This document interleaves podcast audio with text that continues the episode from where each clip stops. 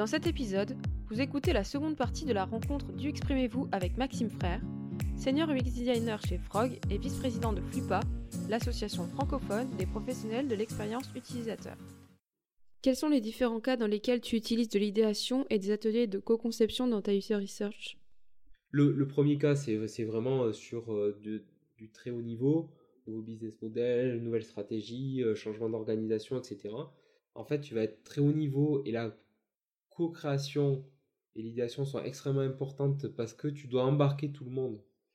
tu dois créer cette, on va dire, cette énergie qui va aller vers l'avant et tu as besoin d'agréger tout le monde. Donc elle, a une place forte et ta compétence en tant que designer est un peu plus en retrait. C'est tu vas avoir la, création va plus se faire au niveau de l'ensemble des personnes que tu mets dans ces, dans ces ateliers et dans ces, dans ces séances. Et le deuxième cas, c'est quand tu es vraiment sur, sur de, de l'idéation, la co-création, sur un produit ou un service qui est déjà identifié et sur lequel tu veux, tu veux déjà entamer la conception et partir dans, Enfin, c'est là où on va en fait, on va vraiment venir te chercher, toi en tant qu'expertise de designer. On vient te chercher pour une expertise. Et donc en fait, ces étapes de co-création ne viennent en fait qu'alimenter ton travail de conception.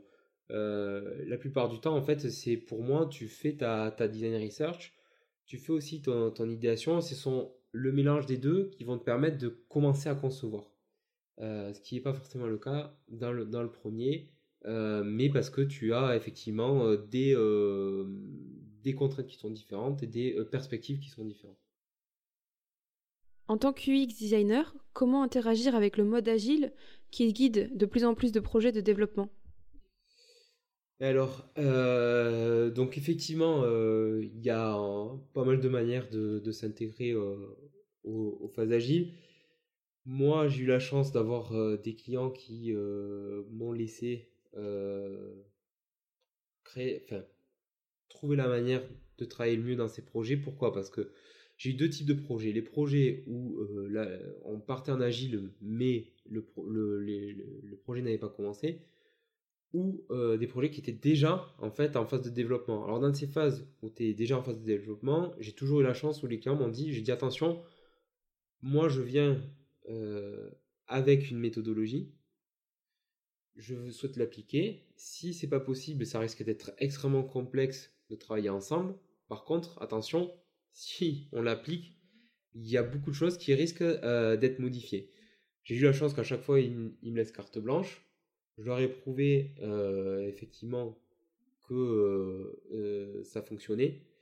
Et souvent, bah, du coup, dans les, quand tu arrives au sprint 3, au sprint 4, c'est parfois extrêmement compliqué de dire, bah non, attention, là, on va repartir pas de zéro, mais de quasi zéro. Parce que vous la, la problématique, vous l'avez abordée de la mauvaise manière. Il y a d'autres potentiels problèmes à résoudre qui sont beaucoup plus importants. Et donc, du coup, là, c'est vraiment, c'est là où c'est extrêmement important d'embarquer toutes les équipes euh, dans ta démarche et de vraiment euh, leur prouver euh, la, réelle utilité de ça. Sinon, dans les projets qui vont démarrer de zéro,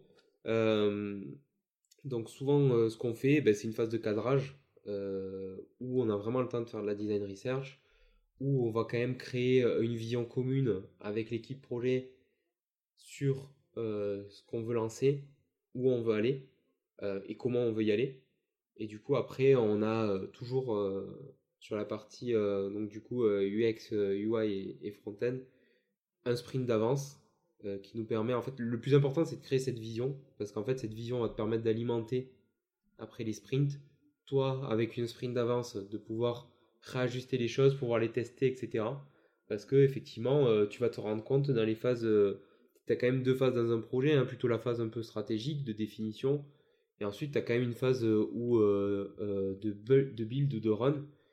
Et bah là, en fait, tu te, là, c'est là où tu parfois ta, vision, elle est confrontée à la réalité du terrain en termes de, moyens humains, de moyens financiers, en termes de capacité aussi, parce que parfois tu vas pas avoir des équipes de développement qui sont capables de faire l'ensemble des choses que tu as conçues. Donc c'est là où tu dois réajuster, c'est là où tu dois faire des choix, c'est là où tu dois parfois serrer les dents et te dire que bah, euh, sur ces euh, deux prochains sprints, il y a une version dégradée mais qui vont la rattraper un peu plus tard. donc voilà les, manières, les manières d'interagir. Mais oui, après, je pense que nous, notre process, c'est quand même une partie qui nécessite vraiment du temps, mais une autre partie qui s'intègre parfaitement aux méthodologies agiles. Sur les projets les plus idéaux, tu as un sprint d'avance sur le développement. Est-ce que tu communiques ta vision, tes retours, tes objectifs sur le sprint à venir? Et si c'est le cas, avec qui? Ben, euh, Toujours, toujours parce que euh, quand tu es euh, sur le développement d'un produit, d'un service, c'est toute l'équipe qui est embarquée. Pas le seul à mettre à bord et à prendre les décisions. Tu n'as pas toutes les données que peuvent avoir les différentes expertises product owner, product manager, chef de projet, euh, responsable du projet, équipe de développement, architecte, solution, etc.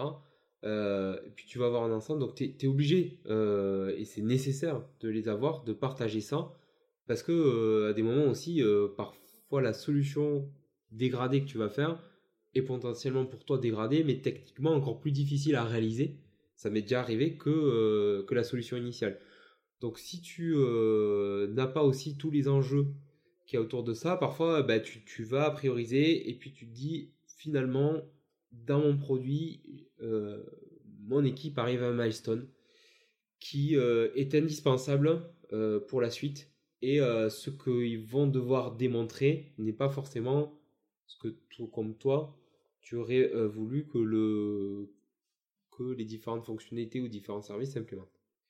Donc tu es obligé de, à chaque fois, ça c'est des compromis à faire. C'est euh, et euh, donc tu les embarques dans ta vision pour qu'ils soient aussi euh, que les gens se disent ok moi je comprends, je vois l'intérêt, je c'est c'est la, une des meilleures choses à faire donc je vais tout faire pour y arriver. Et ça aussi l'engagement de tes équipes à réaliser ce que tu as conçu.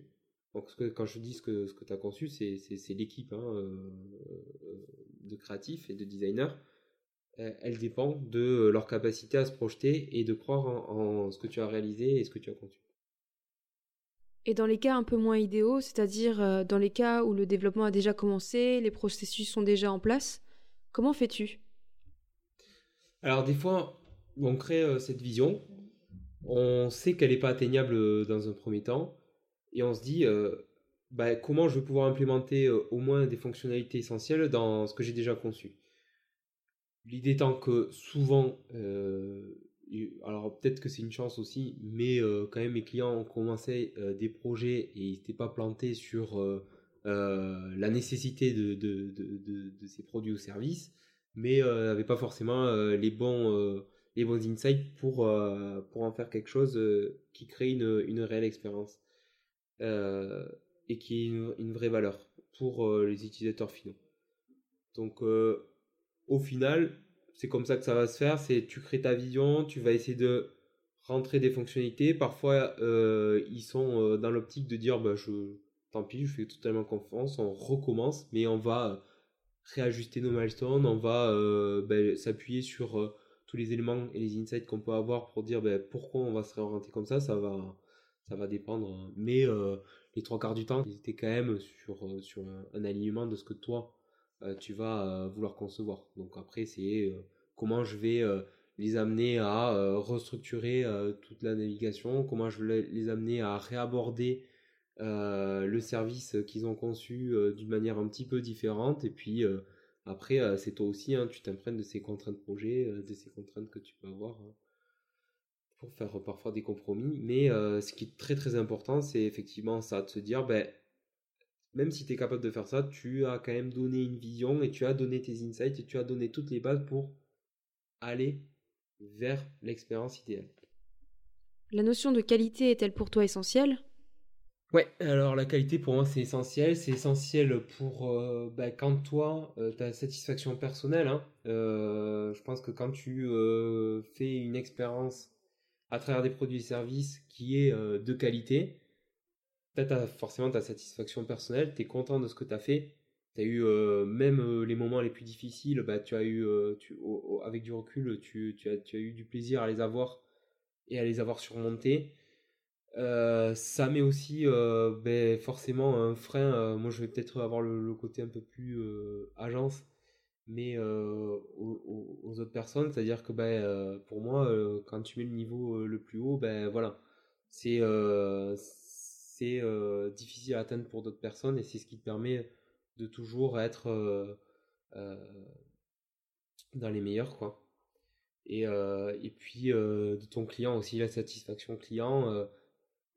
parfois on est tenté, surtout dans le milieu B2B, où effectivement euh, ils s'entendent pas forcément avoir des expériences qui sont à la hauteur de ce qu'on peut retrouver dans, ce qu'on a dans le B2C qui euh, quand on a fait euh, mieux qu'un Excel finalement euh, peuvent les satisfaire c'est parfois difficile de se dire bah tiens je vais pas me contenter de ce qu'ils me demandent mais je vais aller toujours vers le meilleur pour moi c'est essentiel pour soi pour son client et voilà c'est effectivement, la qualité, pour moi, c'est une des, des maîtres mots de, de ce qu'on a réalisé. Actuellement, tu gères une équipe de designers. Qu'attends-tu d'une équipe?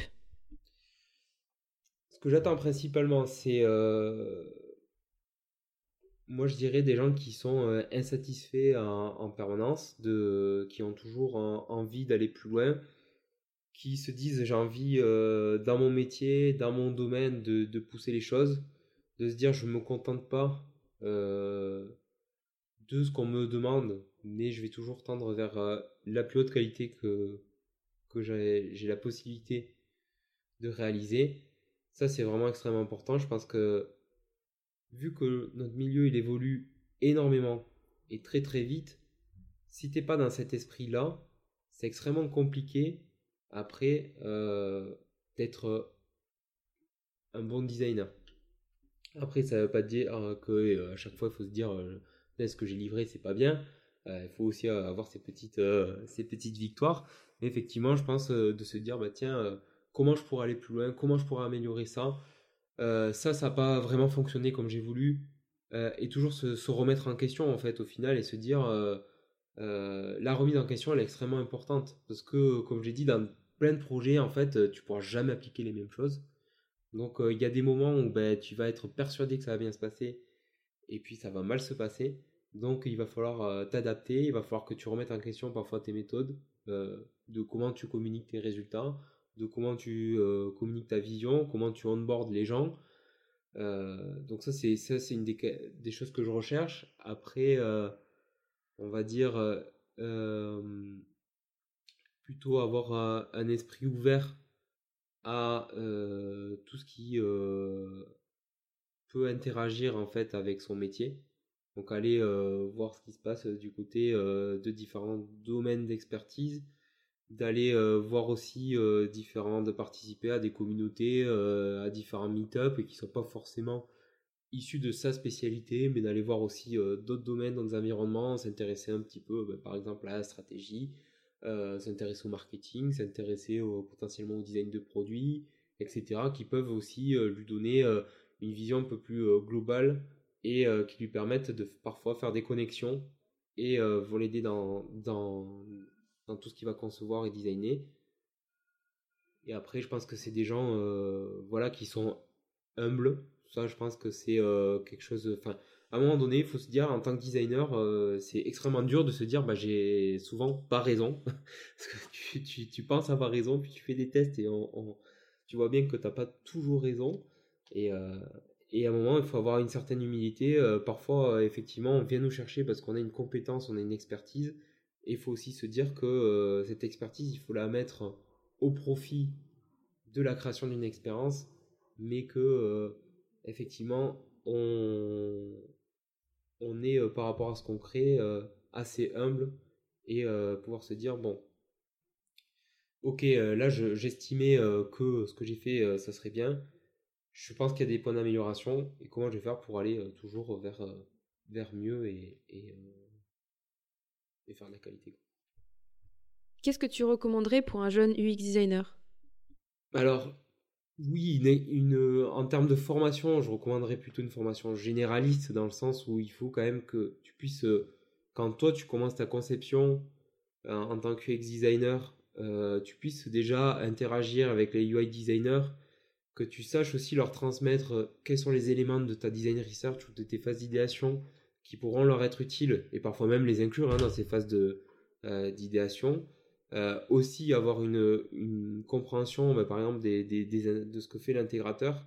Parce qu'à un moment donné, bah, les contraintes que tu peux avoir sur les différentes plateformes et les contraintes techniques et technologiques, elles sont vraiment. Enfin, tu ne peux pas avoir une bonne conception sans, sans au moins avoir une idée euh, et au moins pouvoir dialoguer avec eux. L'essentiel, c'est en fait, c'est pas, c'est pas forcément euh, en tant que si tu te spécialises dans le UX design euh, tel qu'on on, le voit en France, hein, c'est-à-dire que de la phase de, research jusqu'à à peu près la, phase de, conception, tu dois pouvoir parler avec eux, échanger avec eux et les inclure dans ton processus. C'est ça. Après, effectivement, tu dois te spécialiser euh, parce que euh, je pense pas que euh, tu puisses maîtriser extrêmement bien la, design research, toutes les techniques de co-création ou d'idéation, l'ensemble des techniques de, première conception, tout ce qui est visual design. Donc dans le visual design, voilà pour moi c'est vraiment l'aspect recherche hein, que tu retrouves aussi, mais dans un domaine spécifique l'aspect euh, workshop euh, pour euh, définir des identités d'interface, de marque, de service, etc. ou ça peut être aussi quelle peut être la personnalité d'une intelligence artificielle, d'un chatbot, etc. Ensuite, tu vas aussi avoir des phases bah, de idéation, co-création.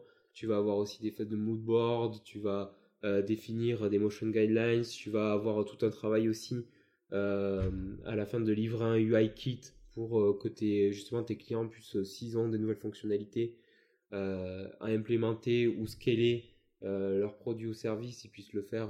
voilà, il y a pas mal de choses. donc déjà, si tu arrives à maîtriser, je pense pas que tu puisses maîtriser tout ça. Et en plus, si tu intègres les notions d'intégration, alors là, voilà, on, est, c'est une personne qui fasse tout ça. Pour moi, c'est, c'est impossible. J'imagine que tout ça dépend aussi de la taille du projet. Voilà, après, euh, ça, dépend euh, effectivement. Euh, moi, je suis plutôt en ce moment sur des très gros projets. En startup, je faisais tout. Donc, c'est ce qui m'a aussi permis de, de savoir là où je voulais potentiellement me spécialiser et ce qui m'a permis de pouvoir inclure aussi les différentes expertises dans, dans ce que je réalisais. donc, formation peut-être plutôt généraliste, essayer des expériences où on donne la possibilité de finalement explorer beaucoup de choses et on fait confiance et la possibilité aussi de se planter parce que ça c'était ce qui était absolument génial dans une startup c'est la possibilité de se planter.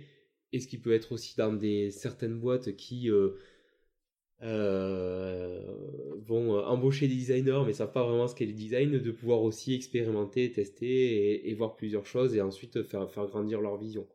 Donc euh, plutôt au niveau des premières expériences privilégier ces environnements où euh, on peut justement planter des petites graines un peu partout et euh, un peu explorer et, euh, et soi-même se, faire ses propres convictions et, voir un petit peu les domaines où on veut se spécialiser. Est-ce que tu aurais un conseil, un mot de la fin pour les personnes qui nous écoutent? Soyez insatiable sur, sur, sur votre métier, continuez à toujours pousser les limites, à aller explorer, à aller rechercher. je pense que c'est l'essence même de, de, de, ce qu'on fait euh, et, euh, et, je pense que c'est ce qui, ce qui nous pousse et qui nous aide à concevoir euh, les meilleures expériences possibles. Bah après, je pense que les méthodes qu'on utilise, permettent de finalement aller dans pas mal de, métiers qui peuvent être plutôt proches de, ce qu'on réalise. je vois parfois que des fois qu'il y a la confusion avec product owner, product manager, etc. Euh, il y a des startups euh, ou des entreprises qui font clairement la différence, d'autres qui ne font pas. C'est encore aussi un petit peu, petit peu flou. Donc je pense que notre métier, pour l'instant, intègre pas mal de gens issus de formations complètement différentes et de, de d'expertise, d'expériences vraiment différentes. Et je pense qu'il peut encore aussi amener à aller sur euh, différents euh, types de métiers. Et comme je dis, nous, déjà, nous, en tant que designer, en fonction de là où on évolue, euh, ça peut être complètement différent de ce qu'on attend de nous. Et je pense aussi, bah, voilà, ça peut amener euh, résoudre des problématiques et la manière de les résoudre euh, tel qu'on le fait, ça peut servir pour énormément de métiers différents. Exprimez-vous remercie chaleureusement Maxime Frère pour son partage, son temps et sa confiance. Merci pour votre écoute et à bientôt pour un prochain épisode de Exprimez-vous. En attendant, n'hésitez pas à vous abonner.